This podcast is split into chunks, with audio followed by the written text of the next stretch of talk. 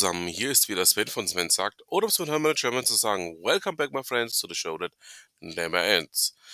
Und damit herzlich willkommen zur Ausgabe 213. Wir haben auch heute wieder viel vor, würde ich sagen, fangen wir doch gleich mal an.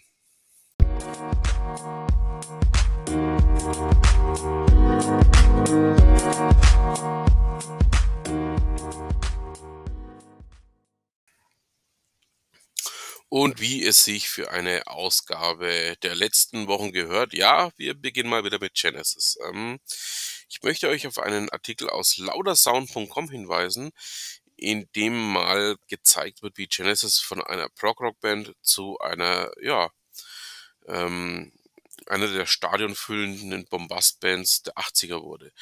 Den Artikel packe ich euch mal mit rein könnt ihr euch mal anschauen. Ähm, ja, fand ich sehr aufschlussreich. Das Ganze, was man auch selbst schon mal erlebt hat, was man auch selbst damals miterlebt hat, äh, nochmal nachlesen zu können. Ähm, ihr wisst ja, ich bin der große Genesis-Fan. Ich werde zwar jetzt auf die aktuelle Tour nicht gehen, weil ich sage, das tue ich mir nicht mehr an, Phil Collins so zerbrechlich zu sehen, aber ja, ähm, trotzdem werde ich Fan bleiben und ja, mal schauen, was da noch kommt. Wobei ich gehe davon aus, dass da jetzt eh nichts mehr kommen wird. Also nach der Tour wird mit Sicherheit Schluss sein. Ne?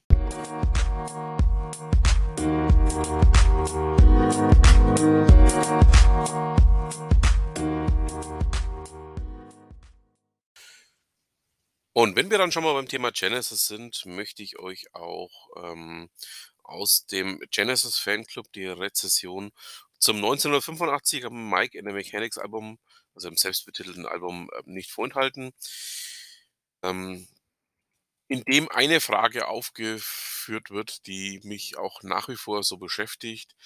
Es geht um den Titel A Call to Arms, ähm, der auch in diesem Beitrag als das heimliche Highlight des Albums bezeichnet wird, weil er nämlich aus den Sessions zum letzten Genesis-Album stammt. Also das Genesis-Album von 1983 namens Genesis ähm, hatte auch einen oder hatte in der Entstehungsstruktur auch ein äh, Fragment von einem Titel namens A Call to Arms. Ähm, ja, allerdings hat dieser Titel oder das Fragment ähm, nie zu einem kompletten ähm, Albumtrack oder zu einem kompletten äh, Stück geschafft. Das wurde dann erst 1985 im Rahmen der My Can Mechanics ähm, Findung ähm, durchgeführt und ja, ähm, mich hätte echt interessiert, was passiert wäre, wenn Genesis A Call to Arms äh, damals eingespielt hätten. Das ist eine der brennenden Fragen, die mich wahrscheinlich nie loslassen werden.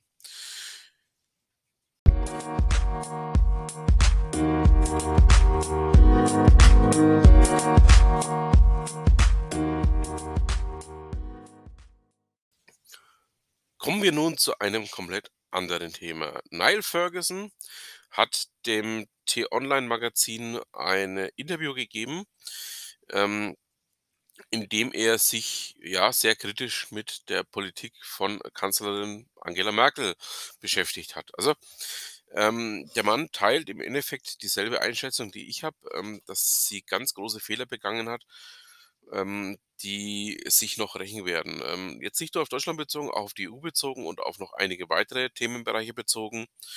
Ähm, ja, sehr guter Artikel, muss ich sagen, ähm, sehr lesenswert.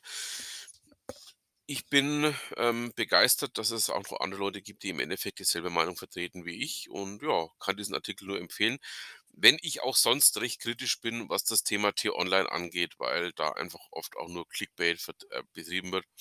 Aber auch im Blindeshund findet man ein Korn und dieses Mal haben sie wirklich eins gefunden.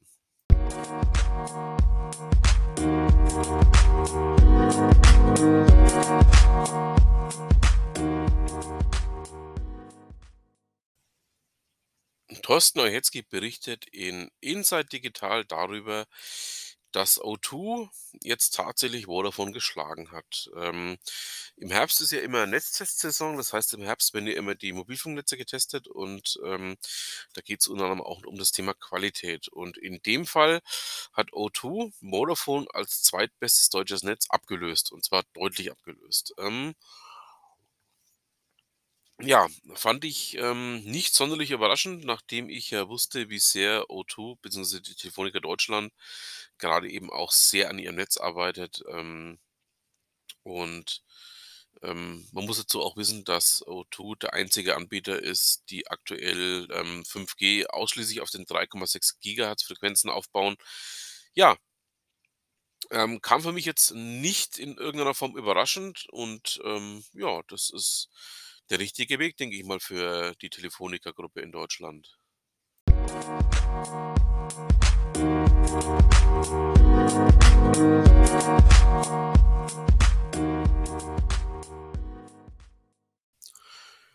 Vor langer, langer Zeit war ich mal Mitglied der Interessengemeinschaft Bibert-Bahn. Wir wollten damals als Interessengemeinschaft, ähm, in der mehrere Parteien und auch mehrere Verbände, ähm, ja, sich zusammengeschlossen hatten, eine Bahnstrecke reaktivieren, die im Landkreis Fürth verläuft oder größtenteils im Landkreis Fürth verläuft.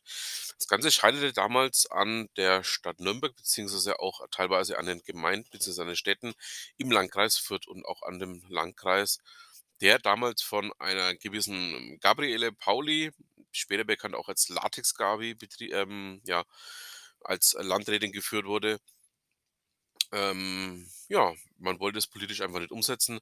Und jetzt, ähm, wurde die Eisenbahnbrücke im Fürther Süden, die diese Strecke mit, ähm, der Stadt Nürnberg, also mit dem Stadtteil Gebersdorf, über Fürth Süd, das heißt, das ist ein kurzer Zipfel der Stadt Fürth, mit dem Landkreis Fürth verbindet, abgebrochen.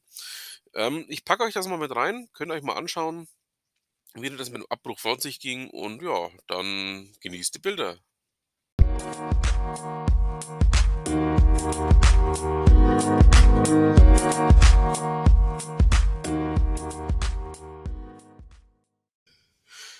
Ich hatte ja schon in meiner letzten Ausgabe dieses kleinen Podcasters hier in der 212 angekündigt, mich auch ein bisschen mit dem Thema ID-Wallet-App beschäftigen zu wollen. Ähm, jetzt sind neue BSI-Dokumente aufgetaucht, so zeigt zumindest T3N die, ähm, aufzeigen, dass diese Mängel, von denen ich auch letzte Woche schon gesprochen habe, bereits vor dem Launch oder lange vor dem Launch schon bekannt waren.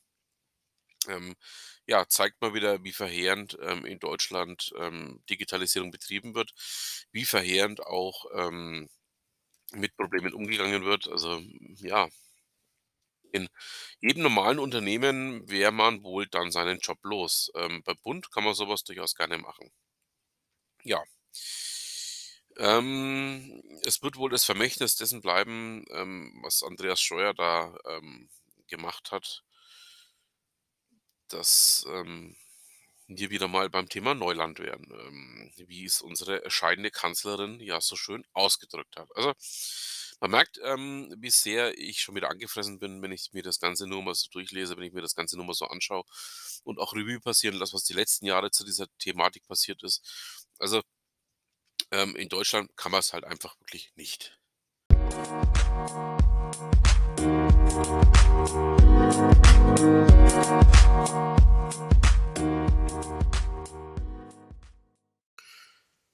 Und weil ich's ja momentan nicht auf die Reihe bringe, einen Podcast zu veröffentlichen, in dem nicht zumindest ein kontroverses Thema drin ist, hier das kontroverse Thema für heute. Pauline Voss hat in der Neuen Zürcher Zeitung, ähm, darüber berichtet oder eine Meinung darüber veröffentlicht, ähm, dass sie Fridays for Future sehr, sehr, äh, kritisch sieht. Ähm da es nämlich auch mittlerweile nicht nur noch um das Thema Klima geht, sondern auch um Feminismus, Kolonialismus, reiche Eliten.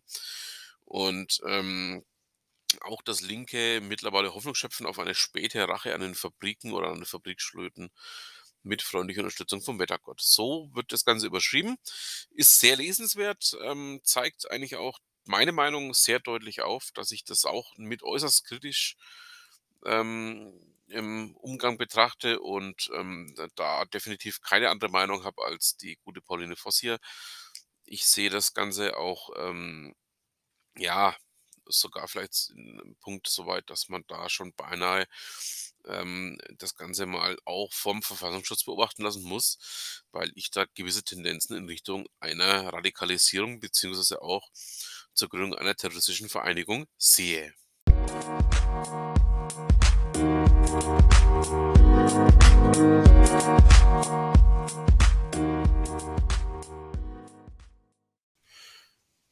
Schauen wir doch mal nach richtig langer Zeit zu unserer Freundin Alexandra Grassler nach Regensburg. In der Folge 53 ihrer beliebten Serie Lesefutter geht's unter anderem um das Buch Musenküsse von Mason Curry, ähm, in dem es unter anderem auch darum geht, wie man mit Ritualen umgeht und ähm, ja, wie man sich das Ganze auch ein bisschen künstlerisch gestalten kann, wie ein bisschen kreativ sein kann und ähm, ja, was man da so alles noch erleben kann bzw. machen kann. Sehr spannend auch die weiteren Vorschläge von ihr, ähm, wie The Art of Gathering von äh, Priya Parker oder Die entzündete Seele von Edward Bulmore. Ja, kann man definitiv empfehlen. Ähm, ja, würde mich freuen, wenn ihr auch bei der Alexandra mal reinschaut und ähm, ihre Vorschläge für euch so ein bisschen durchschaut.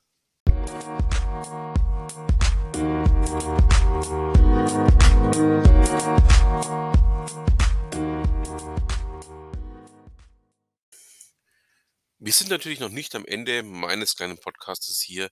Wir kommen nun zu einem ganz essentiellen Bestandteil dieses Podcastes. Wir kommen nun zu Ute Mündlein. Wir sind ja momentan in der Fokus-Serie von Ute und ähm, landen nun bei Teil 3 bei den Mini-Implementation Days. Ähm, um was geht es denn heute? Ähm, ja, man kann es einfach ähm, mit dem durchaus etwas pointierten ähm, Punkt zusammenbringen, dass man sich drei bis vier Stunden am Stück blocken kann, um fokussiert eine Aufgabe zu widmen. Wichtig ist dabei vorher zu überlegen, was möchte ich denn aus meinem To-Do hier abhandeln und ähm, auch das Ganze auf einzelne, teilweise ja, bezügliche Aufgaben herunterbrechen. Sonst ähm, sieht man nämlich gerne auch mal den Wald vor lauter Bäume nicht. Also packe ich auch mal mit rein. Ähm, ihr wisst ja, ähm, was Ute so in ihren ähm, Blogs veröffentlicht, kann man definitiv auch sehr gerne für sich so implementieren. So, und damit haben wir es dann für heute. Ich bedanke mich fürs Zuhören, wünsche noch eine schöne Restwoche, ein schönes Restwochenende. Und dann bleibt mir auch nur noch zu sagen, vielen Dank fürs Zuhören und was immer Sie machen, machen Sie es gut.